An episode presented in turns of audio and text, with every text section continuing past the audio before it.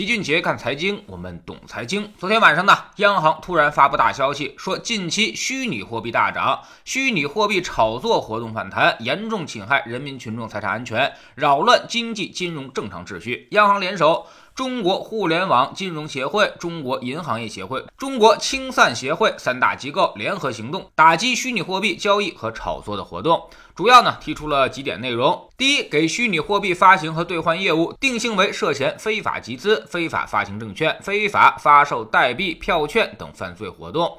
这个力度是相当空前的。众所周知，我们国家经济犯罪当中最重的一个就是非法集资，甚至能判死刑。之前呢，那些 P2P 被抓的时候，也都是通过非法集资、非法吸收公众存款来量刑的，所以这个威慑力可谓是极大。第二，有关机构不得开展与虚拟货币相关的业务，特别是虚拟货币兑换人民币、存储、托管、抵押，一概都不允许，也不能接受虚拟货币付款。发现线索可以向相关部门举报。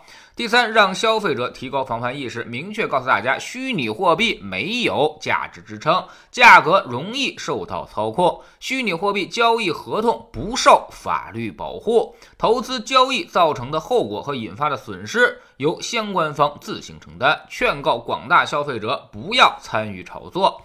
第四呢，就是加强对会员单位的自律管理，发现违反有关监管规定和行业自律管理要求的，将依照相关自律规范对其采取业务通报、暂停会员权利、取消会员资格等处分措施，并向金融管理部门报告。涉嫌违法犯罪的，将有关线索要移送公安机关。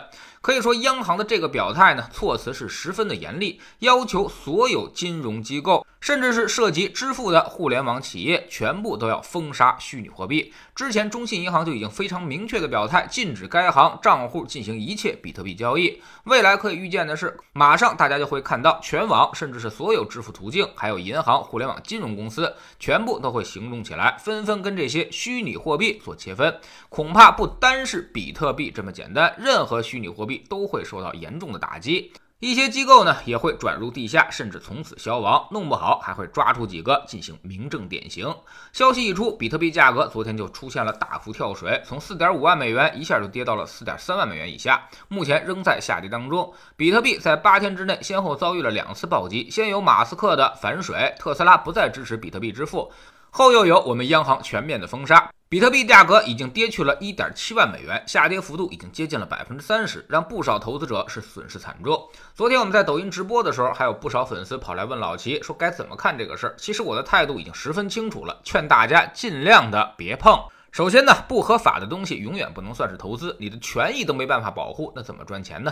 就比如说现在突然平台跑路了，或者支付渠道被封，你都不知道该上哪说理去，那就只能够哑巴吃黄连，有苦说不出。法律是不可能支持你这个诉求的。第二，币圈已经成为了游资炒作的主战场，这是一个三不管地带，没有法律，没有监管，大家都是遵循着弱肉强食的丛林法则，就像早期的股市一样，明目张胆的就坐庄操纵股价，甚至动用自己的。影响力让市场是暴涨暴跌，那么主动权都在人家手里，你还怎么玩呢？相当于别人看着你的底牌，他还能随时换牌，你跟他玩，那还有胜算吗？第三就是暴涨暴跌的东西，你很难赚到钱。大家光记住吃肉的日子了，却忽略了以后是要挨打的。虚拟货币动辄就涨几百倍，要么呢就一下跌去百分之几十，这种波动之下肯定是庄家得利。你仔细想想，股市上这点波动，而且它还是大概率上涨的，你都很难赚到钱。那么凭什么相信自己能在虚拟货币上赚到钱呢？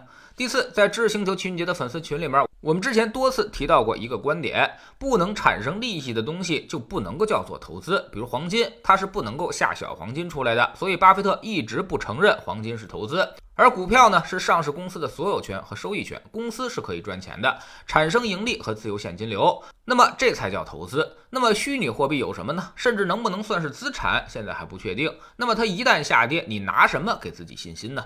所以还是那句话，看不懂的东西千万别碰，没信心的东西千万别投。追涨一时爽，下跌火葬场。比特币这个东西呢，确实让不少人赚了大钱，但是呢，还没有到最后结账的时候，都是在赌桌上数钱而已。除非你能够现在就起身离开赌场，否则这些钱以后还指不定是谁的呢。老齐知道很多人都不赞同我这个观点，认为我老土了、落伍了，甚至是完全不懂虚拟货币。哎，没问题，我只是阐述我的观点和我的看法以及我的操作。如果您非要去投这个比特币，那么记住一句话就行，叫做愿赌服输。你赚钱了，我保证不眼红；但是你亏钱了，也别怨天尤人，抱怨社会，更不要在知识星球粉丝群里面问我该怎么办。那时候我也不知道该怎么办了。永远记住，金融投资上这个事儿，只能够事先防范，很难去事后进行补救。更何况这种东西本身它就是刀头舔血的活儿，用自己的血汗钱承担损失就好。加入知识星球找秦杰的粉丝群，我们每周呢都有投资的课程。昨天呢我们说到了，现在上游原材料涨价，已经让中游制造业企业的压力逼近极限。未来一段时间必然出现方向性的选择，大概率会出现一个大宗商品的拐点。那么这个逻辑它又是什么呢？这些变化将对我们的投资产生哪些影响呢？